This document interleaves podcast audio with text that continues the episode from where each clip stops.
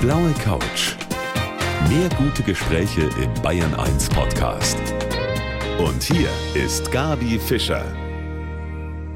Und mein Gast heute auf der blauen Couch ist mehrfacher österreichischer Taekwondo-Meister. 1998 hat er sich den Weltmeistertitel geholt. Später hat er Stars wie Bon Jovi und Whitney Houston gecoacht. Und mittlerweile hat er eine ganz neue Selbstverteidigungsmethode selber entwickelt. Herzlich willkommen, Ronny Kokert, mir zugeschaltet aus Wien. Grüße Sie. Hallo, schönen guten Tag. Herr Kokert, der Weg, den Sie da gegangen sind, der ist umso erstaunlicher, finde ich, weil Sie als Kind ja sehr schwer krank waren und die Ärzte damals gesagt haben, also Sport ist für den Bube nix und auch für das kommende Leben nicht. Und jetzt spielt der so eine wichtige Rolle bei Ihnen. Ja, wie so oft war das ein ganz wichtiger, ganz ein, ein Schicksalsschlag, der mich herausgerissen hat aus einer sehr bewegten, sehr unbeschwerten Kindheit, wo ich von einem Tag am anderen mit einer Knochenmarksentzündung konfrontiert war und mit der Aussicht auf ein Leben ohne jeden Sport. Das hat mich, wie gesagt, komplett aus dem Leben rausgerissen. Ich war sehr lange im Spital, durfte mich dann knapp zwei Jahre kaum bewegen und genau in dieser Zeit, da hat meine Faszination begonnen für die Kampfkunst, vor allem aber für diese innere Stärke, diesen Spirit, der diesen Geist der Samurai und diesen alten Kampfkünsten ausgeht. Also das ist halt auch so, dass Sport nicht nur bedeutet, dass man körperlich viel macht, sondern da geht es natürlich auch um die innere Einstellung und das ist sehr spannend, wie das so zusammengehört und darüber werden wir sprechen in der kommenden Stunde. Schön, dass Sie da sind, Herr Kokert.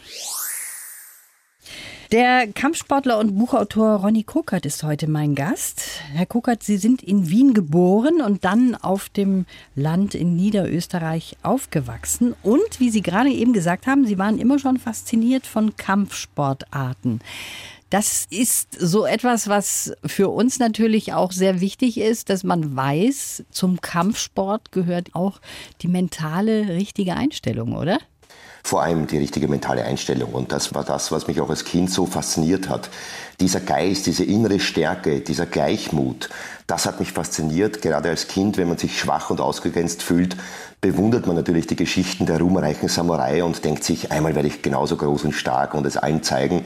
Und das hat mich angetrieben und das hat mich fasziniert. Und ich habe damals begonnen, in den Auwäldern meiner Heimatgemeinde zu trainieren, zu meditieren, alleine habe mir dort aber auch gleichzeitig meine eigene Wirklichkeit erbaut. Mein Traum, Kampfsportler zu werden, wurde eher belächelt. Ich war ja sehr ungelenk und sehr unbeweglich und musste einige Bewegungen wieder neu lernen.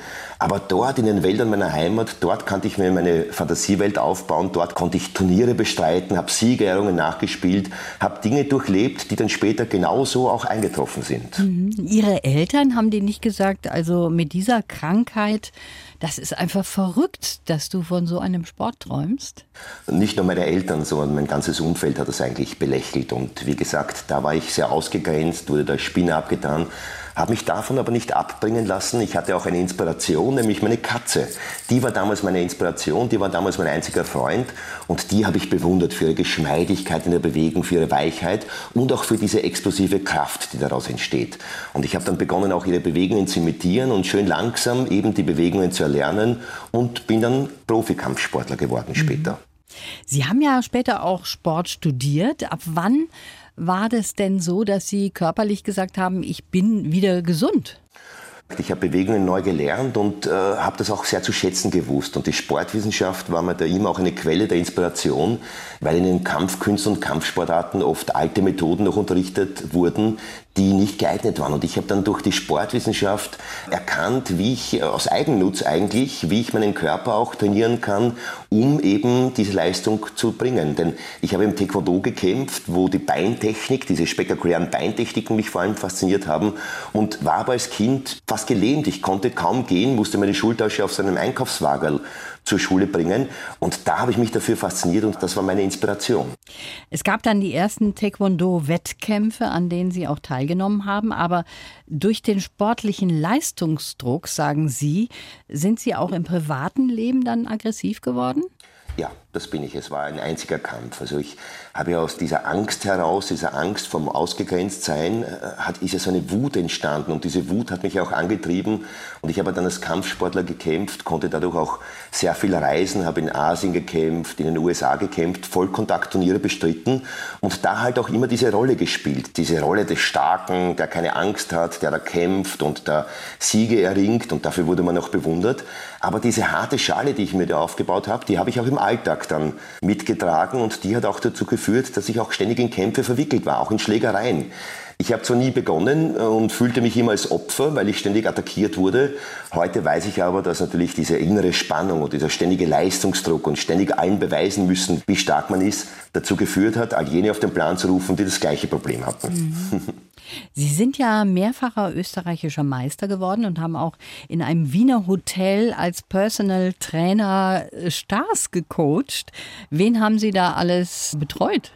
Ja, das war eine schöne Zeit. Da habe ich als Personal Trainer gearbeitet und konnte damit Stars wie Whitney Houston, Prince oder Bon Jovi trainieren. Und damals als junger Mann ist mir schon aufgefallen, dass die wirklichen Stars, die Menschen, die eine Kunst wirklich zum Ausdruck bringen, die etwas können, sehr, sehr bescheidene Menschen sind, sehr umgängliche und bescheidene Menschen sind. Wie war denn das für Prince oder für Whitney Houston jetzt? War das eher so ein Spaß, so nebenbei? Weil im Grunde genommen gehört ja sehr viel dazu, wenn man jetzt da eingeführt werden soll in Taekwondo-Techniken. Da gehört ja auch mentaler Hintergrund dazu. Also so auf die Schnelle kann man das ja gar nicht lernen, oder? Da ging es um einzelne Impulse und das waren Menschen, die da sehr aufnahmebereit waren, sehr interessiert waren, sehr neugierig waren. Und ich glaube, diese Neugier zeichnet auch Menschen aus, die irgendwo einen großen Erfolg haben. Diese Neugier und diese Offenheit für Neues.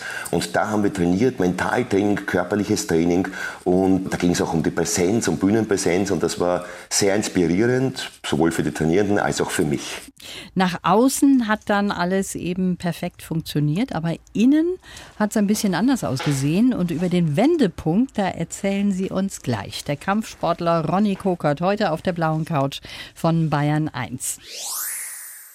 Mein Gast, der Ronny Kokert, hat uns eben über seinen Weg zum Weltmeister im Taekwondo erzählt. Herr Kokert, dieser Kampf 1998 gegen einen Amerikaner, der war sozusagen ein Wendepunkt in Ihrem Leben? Ein großer Wendepunkt, denn ich habe äh, alles dafür gegeben, bei einer Weltmeisterschaft erfolgreich zu sein, habe dreimal am Tag trainiert, habe dem alles untergeordnet, nur mehr gekämpft eben dafür und bin dann immer knapp vor dem Ziel gescheitert. Ich wurde einmal Dritter, einmal Fünfter. Aber da 1998 fiel die Entscheidung eben im Bruchtestwettbewerb, ein Bewerb, wo es darum geht, mit einer speziellen Tritttechnik Platten zu zertrümmern. Und ich stand da im Finale den Amerikaner gegenüber und das war so ein Moment, wo ich das Gefühl hatte, die Zeit steht still. Es war alles ganz ruhig, ich war in mir ganz gesammelt, ganz ruhig und die Platten sind unter meinem Fuß zertrümmert wie weiche Margarine. Ich habe das überhaupt nicht gespürt. Und ich habe dann gewonnen. Es war noch die Waage war entscheidend. Der Amerikaner hatte 30 Kilogramm mehr auf der Waage. Und das war für mich so ein Moment, wo mir bewusst war, ich muss niemanden im Außen besiegen. Ich muss mit mir selbst im Einklang kommen. Ich muss der werden, der ich eigentlich bin. Dann sind alle äußere Barrieren verschwunden. Also das ist etwas, wo ich mir immer denke, Mensch, das muss doch wehtun, wenn man sowas macht. Ich als naiver Mensch, der eben überhaupt nichts mit Kampfsport am Hut hat. Das hat schon sehr viel eben auch mit der mentalen Stärke zu tun. Das hat mit mentaler Stärke zu tun, aber vor allem auch mit der Eigenschaft, weich zu bleiben, locker zu lassen. Denn die Kraft und die Stärke in der Kampfkunst entsteht nicht aus Krampf und Spannung und Leistung entsteht nicht aus diesen Leiden und no pain, no gain, sondern die Leistung entsteht aus der Leichtigkeit und die Kraft wurzelt auch in der Fähigkeit zu entspannen und seine ganze mentale Kraft auf einen Punkt fokussieren zu lernen. Das hört sich jetzt sehr gut an, aber wahrscheinlich wäre das ein längerer Prozess, das tatsächlich zu lernen. Herr Kuckert, jetzt kommen wir zum Lebenslauf. Wenn Sie den mal bitte vorlesen. Mein Name ist Ronny Cockert und ich muss nicht mehr kämpfen. Früh wurde ich aus meiner unbeschwerten Jugend gerissen.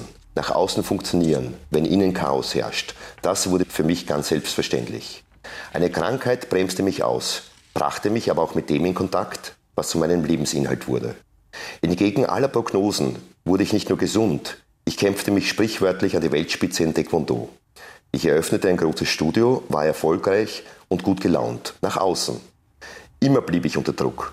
Geprägt und verändert haben mich zwei Momente. Der Kampf, bei dem ich Weltmeister wurde und der Tag, als ich von Flüchtlingen im Lager in meiner Heimatstadt las. Heute trainiere ich junge Geflüchtete. Ich bin stolz auf sie und ich habe meinen inneren Frieden gefunden. Ich weiß, dass ich kämpfen kann und kann es deshalb auch getrost sein lassen. Das ist jetzt unser Lebenslauf für Sie. Und mhm. ist das so in etwa, dass Sie einverstanden ja. sind? Ja. Das ist schön. Und da steht drin, nach außen funktionieren, wenn innen ja. Chaos herrscht. Das machen ja sehr viele, jetzt nicht nur im Sport, sondern generell. Und im Grunde genommen ist das eigentlich der Knackpunkt, der so wichtig ist, oder? Ja, denn diese harte Schale, die wir uns nach außen aufbauen, unsere Ego-Schale, die verteidigen wir natürlich mit aller Vehemenz. Wir sind geprägt, wie wir sein sollen, was gut ist, alles, was das Applaus mit sich bringt. Und eine ganze Industrie der Selbstoptimierung lebt davon, wie man denn zu sein hätte. Man soll immer gut gelaunt, fit, äh, leistungsstark sein. Aber für Dinge wie Kampf, Angst, Aggression, Wut bleibt kein Platz. Und das Ziel der Selbstverwirklichung und der Weg zur Selbstverwirklichung führt immer auch in den eigenen Schatten. Dazu, sich zu erleben im Menschwerden und den eigenen traumatischen Erfahrungen, den Schwächen, den Narben und den Wunden Raum zu geben, sich zeigen zu trauen, sich ganz zeigen zu trauen. Dort, wo diese Schale aufbricht, dort scheint das Licht unserer Persönlichkeit raus und dort findet auch die Verbindung zu den Mitmenschen statt. Mhm, aber wenn die Schale aufbricht, dann kommen natürlich auch Seiten hervor, die nicht so schön sind, ne? Und ja. die möchte man vielleicht ganz gerne auch verbergen. Die möchte man verbergen und ein Weg, ein ganzheitlicher Weg, ich unterscheide Weg von irgendwelchen Wegern, die sich dann nur die, die Himbeeren vom Kuchen pflücken, fordert immer auch den Mut, sich zu konfrontieren. Nämlich mit dem einzigen Gegner, den es gibt, mit sich selbst, mit den eigenen Schattenseiten, mit den eigenen innersten Widerständen und Konflikten. Sich zu konfrontieren, kämpfen zu lernen, aber diese Widerstände dann auch anzunehmen, die Angst zu umarmen, sich seine Aggression einzugestehen, sie zu integrieren und einem Zustand zu gelangen, wo es kein Kämpfen mehr geben muss. Denn Kämpfen zu können bedeutet nicht mehr kämpfen zu müssen. Sie haben vorhin gesagt, dass Sie auch oft im Privaten aggressiv waren, als Sie angefangen haben mit Taekwondo.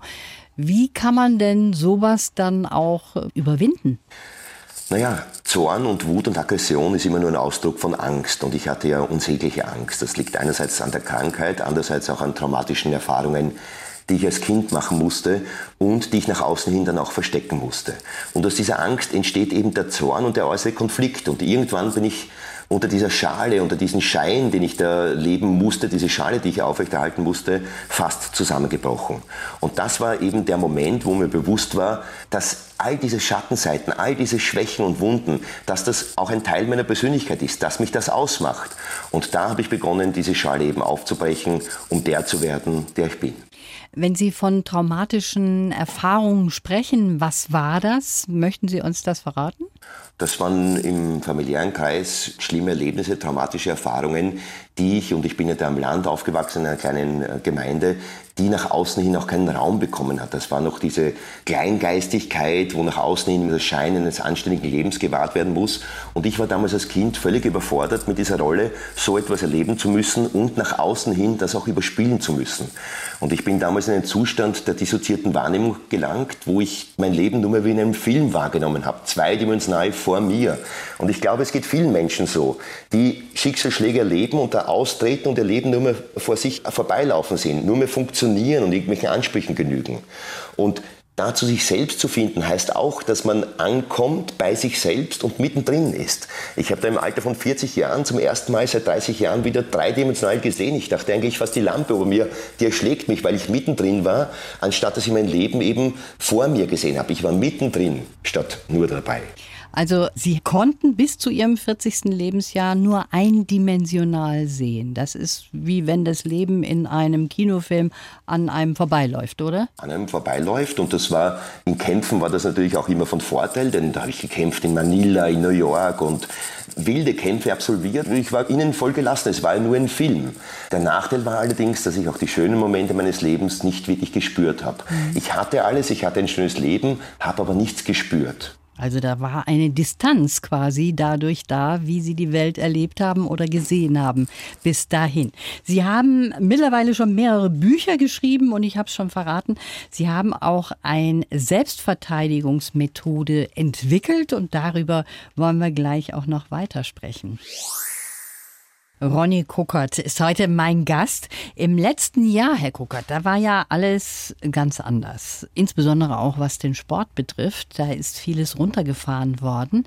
Sie haben in der Zeit Videos gemacht, die Sie dann auch kostenlos ins Netz gestellt haben? Ja, wir haben Videos gemacht und haben das kostenlos zur Verfügung gestellt. Das ist ganz ein wichtiger Punkt auch in meinem Leben, nämlich mit meinem Handwerk auch dazu beizutragen, andere Menschen zu inspirieren. Ich wollte dann in der Krise, in der Corona-Krise auch andere Menschen zur Bewegung motivieren, zur Bewegung inspirieren. Und nirgendwo anders habe ich das stärker gespürt als bei meinen Freedom Fighters, wo ich mit meinem Handwerk dazu beitragen konnte, Geflüchteten Mut zu schenken für die Veränderung. Und ich glaube, wenn man sich die Frage stellt, was ist eigentlich der Sinn des Lebens, dann wird man irgendwann zur Antwort kommen, naja, der, dem man den eigenen Leben gibt. Und ich glaube, dass wenn man den Sinn in seinem beruflichen Tun auch findet, dann aktiviert das eine Kraftquelle, die grenzenlos ist. Sie haben jetzt schon gerade die Freedom Fighters erwähnt, eine Arbeit, die ja für Sie wirklich sehr wichtig ist und die Sie letztlich auch dazu gebracht hat, ein Buch darüber zu schreiben. Was für eine Idee dahinter steckt, das hören wir in der kommenden halben Stunde. Der Kampfsportler Ronny Kuckert ist heute mein Gast. Ja, wir haben jetzt schon über einiges gesprochen, auch über Ihre Krankheit, die Sie hatten und wie Ihnen der Sport weitergeholfen hat. Sie haben unter anderem auch die Freedom Fighters gegründet. Vielleicht können Sie uns dazu mal ein bisschen was erzählen. Ja, ich habe Shinichi begründet, eine Kampfkunst, wo die inneren Werte und diese Gegenwärtigkeit im Mittelpunkt steht und habe dann 2016 eine Hilfsaktion gestartet für ein Flüchtlingslager und bin dann ins Gespräch gekommen mit jungen Männern. Junge Männer, die Furchtbares erlebt haben, die vor Krieg und Terror geflüchtet sind und angekommen sind. Die waren ja keine Geflüchteten mehr, sondern die waren ja schon da. Und ich habe gesehen, dass diese Männer alles verloren hatten, nichts mehr hatten, aber diese Zuversicht, diese Hoffnung diesen Mut zum Leben in sich trugen. Und ich wusste damals, dass ich mit meinem Handwerk, mit der Kampfkunst und mit all dem Weg, auch dem Scheitern, den ich erlebt hatte, diese jungen Männer wappnen konnte, dass ich diese jungen Männer unterstützen konnte dabei, sich zurechtzufinden und aus dieser unsäglichen Angst Mut zu schaffen. Mut für ein neues Leben, Mut für ein Leben in Freiheit. Und habe dann begonnen, mit diesen jungen Geflüchteten aus Syrien, Afghanistan und dem Irak Kampfkunst zu trainieren, die Kampfkunst Shinichi zu trainieren. Das ist eben die Methode, die Sie selber entwickelt haben. Jetzt muss ich mal sagen, auf den ersten Blick fällt mir vieles andere ein, was ich jetzt mit geflüchteten jungen Männern machen würde. Denen jetzt einen Kurs zu geben in Kampfsport, da wäre ich jetzt nicht drauf gekommen, Herr Kokert. Ja, da gab es natürlich auch, wie ich begonnen habe, sehr viele Anfeindungen und Vorurteile die ich natürlich auch verstehen kann. Denn wenn man sich mit dem Thema nicht beschäftigt, dann wirkt es natürlich sehr befremdlich, wenn man hört, Kriegsflüchtlinge erlernen jetzt eine Kampfkunst, Kampfsport. Wenn man aber genau hinschaut, dann ist der einzige Weg, um mit Angst, Aggression und Wut umgehen zu lernen, der, sich damit zu konfrontieren. Und genau das fordere ich in meinem Training. Ich fordere die jungen Männer auf, sich damit zu konfrontieren, gebe ihnen Raum, diese Angst, diese Wut auch ausleben zu können, um sie zu integrieren. Der erste Schritt, erkenne dich selbst, da geht es einmal um uns selbst, um die Innenschau, Gegenwärtigkeit zu finden, die Leichtigkeit zu finden. Dann geht es um die Selbstverteidigung, die Fähigkeit, Leib und Leben in Notsituationen verteidigen zu können. Aber der dritte und wichtigste Schritt heißt, erkenne dich selbst im Gegner. Erkenne, dass jeder äußere Gegner, jeder äußere Konflikt immer nur ein Spiegel eines inneren Widerstandes ist. Und wenn du diesen Widerstand auflöst, dann entsteht aus diesen gegeneinander Kämpfen ein Miteinander üben. Dann entsteht ein friedliches Miteinander, dann spürst du die Freiheit, die immer in uns selbst beginnt. Mhm. Sie haben ein Buch geschrieben, Der Weg der Freiheit, auch darüber, über Ihre Erfahrungen. Und Sie sagen in diesem Buch, Sie sind durch die Arbeit mit den Geflüchteten im Leben angekommen. Was hat Ihnen das denn gebracht? Ja, ich lehrte sie das Kämpfen, damit sie nicht mehr kämpfen müssen. Und sie haben mir gezeigt, worauf es wirklich ankommt im Leben. Das waren junge Männer, wie gesagt, die alles verloren hatten, aber diese Zuversicht, diese Hoffnung und diesen Mut zur Veränderung in sich trugen. Und das hat mich sehr inspiriert. Und ich habe da sehr viele tolle Burschen kennengelernt und jeder hatte seinen eigenen Weg. Der eine hatte den Spielwitz und konnte aus jeder Situation etwas machen. Der andere war sehr in seiner Ruhe gesammelt und hat da Kraft aus der Ruhe gefunden. Jeder hatte seinen eigenen Weg, aber allesamt hat eins ausgezeichnet, nämlich die Verbundenheit.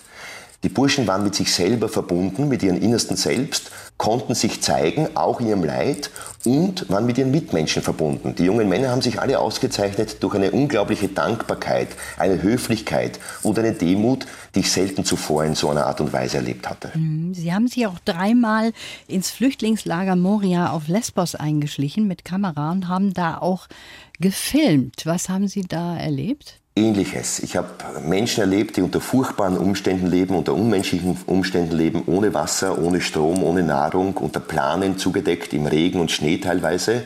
Menschen, die sich aber trotzdem ihre Würde und ihre Höflichkeit und ihre Dankbarkeit bewahrt haben. Ich wurde dort in den Zelten empfangen mit einer Freundlichkeit, die mich sehr berührt hat. Und das waren alles Menschen, die eben alles verloren hatten, aber diese Hoffnung, diese Zuversicht und diese Hoffnung auf ein besseres Leben, die hat sie getragen und die hat mir wieder mal gezeigt, worauf es wirklich ankommt im Leben.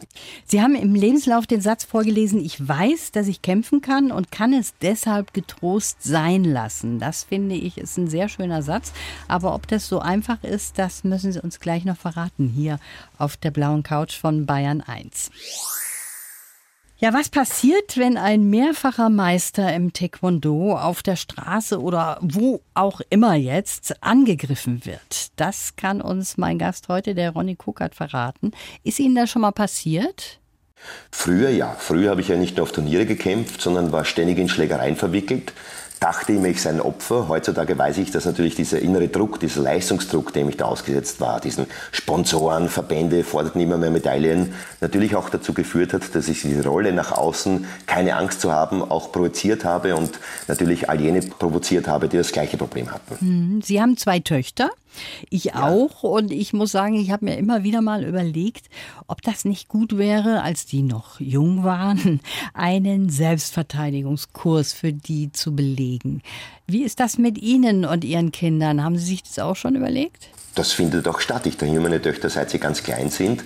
Und ich denke, dass es in unserer Menschwerdung ganz wichtig ist, auch diesen Bereich der Persönlichkeit Raum zu geben, kämpfen zu lernen, sich verteidigen zu lernen. Es gab einmal ein Experiment, ein psychologisches, da hat man Frauen durch einen Gang marschieren lassen und Gewaltverbrecher aussuchen lassen, welche würdest du jetzt angreifen? Und die haben alle die gleichen fünf ausgewählt und auf die Frage, warum, kam die Antwort, die würde nicht schreien. Das heißt, diese Ohnmacht, wenn man angegriffen wird, diese Lähmung, die spiegelt man auch in der Bewegung wieder. Und so ist das Wichtigste, einmal kämpfen zu lernen, sich mit dem Thema auseinanderzusetzen, einmal zu spüren, welche Kraft in einen steckt, um dann, wenn man angegriffen wird, handlungsfähig zu bleiben, laut zu werden, sich zu verteidigen. Also das heißt im Grunde genommen, das, was wir ausstrahlen, ist auch sehr wichtig, ob wir selbstbewusst sind oder ob wir eher so ein bisschen verhuschte Mäuschen sind.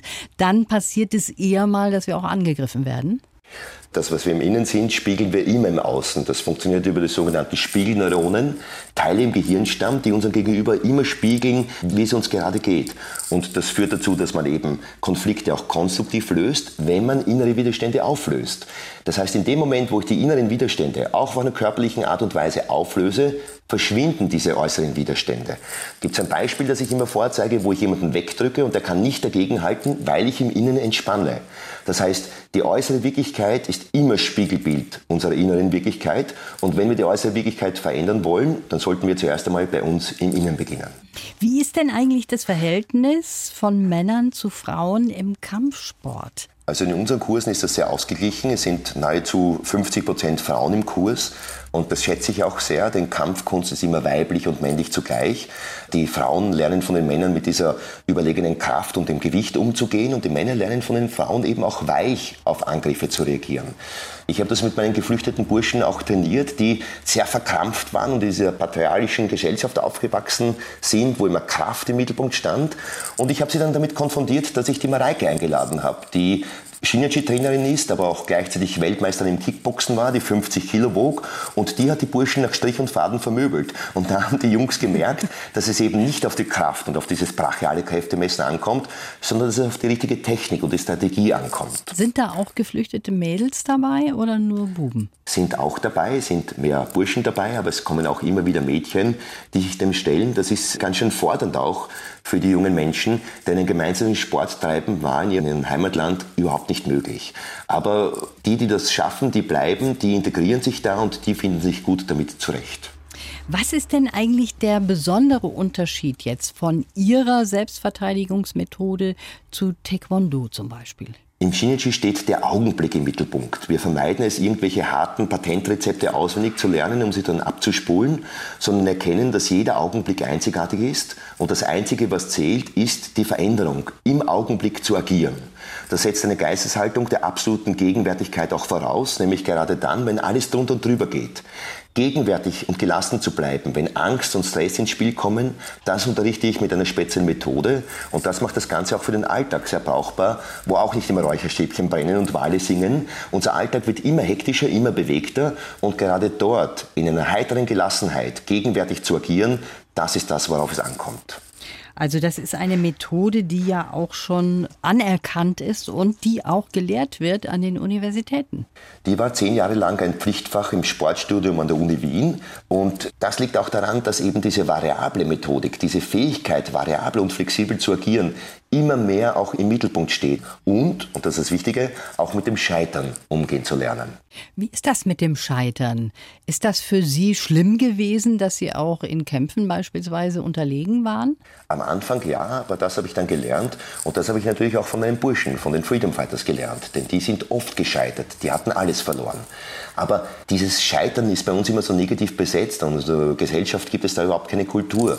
Das Scheitern als wichtigen, als, als Meilenstein zu erkennen, als Quelle der Erkenntnis und als Kraftquelle aufzustehen und weiterzugehen, ist ganz eine wichtige Eigenschaft. Zu erkennen, dass man in jedem Moment sein Bestes gibt und auch wenn es nicht gut gelaufen ist, dann versucht man es eben noch einmal.